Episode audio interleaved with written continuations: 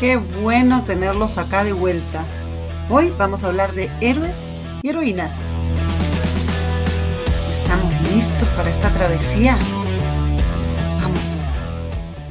A muchos de nosotros nos han enseñado de una manera u otra que de adultos, o incluso de niños, debemos ser una especie de héroe o heroína. ¿Quién nos llevó a creer que eso nos va a hacer valientes? Ni mucho menos felices. Hoy en día, hasta en las películas de Marvel, vemos como los héroes más tenaces exponen sus sentimientos, aman, lloran, aceptan sus debilidades para hacerse más fuertes. Y eso no es lo que más nos gusta de esas películas. Para ser legítimos líderes, tenemos que sentir. Si nos ponemos a pensar, ¿qué preferís? ¿Un jefe autoritario o un papá o una mamá autoritaria? Que se vea siempre fuerte, sin sentimientos, que jamás lo vea llorar porque es un símbolo de flaqueza, ¿no? O un líder. Y líder no me refiero a un jefe, sino un líder, un líder en la vida, sensible, que gestiona, que acepta sus debilidades teniendo en cuenta sus debilidades y también tus fortalezas. ¿Por qué prefieres este segundo? Pues es muy sencillo. Una persona insensible no desarrolla una capacidad de reflexión en donde te tienen en cuenta.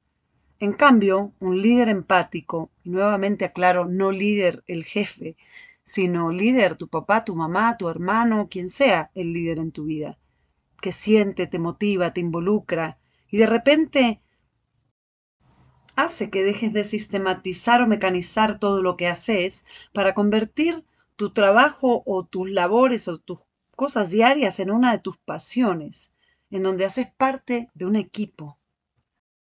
Para mejorar tu vida personal e incluso la profesional, es necesario cambiar tu concepto de héroe o heroína.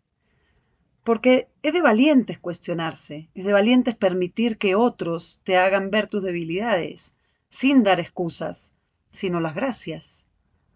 Es de valientes llorar y pedir un hombro prestado en lugar de dar lástima indirectamente y esperar que algún cercano llegue. O no llegue y después hacerle el reclamo. Y sí que hemos desarrollado una clara competencia en ese ámbito. Tenemos que entender de una vez por todas que el otro no funciona por obligación. El otro debe sentirse motivado a hacerlo. ¿Y quién no se motiva cuando a unos le piden un hombro, una mano tendida? Ahí es cuando uno da desinteresadamente. Entonces, chau reclamos, chau culpas. Seamos capaces de pedir, porque seguramente hay muchos más de los que creemos muy dispuestos a dar.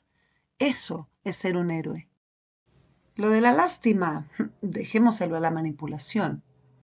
Así que aceptemos de una vez que las tradiciones no son más que costumbres, buenas y malas, que pasan de generación en generación, pero no siempre debemos seguirlas, especialmente si no nos hacen bien ni a nosotros ni a nuestro entorno.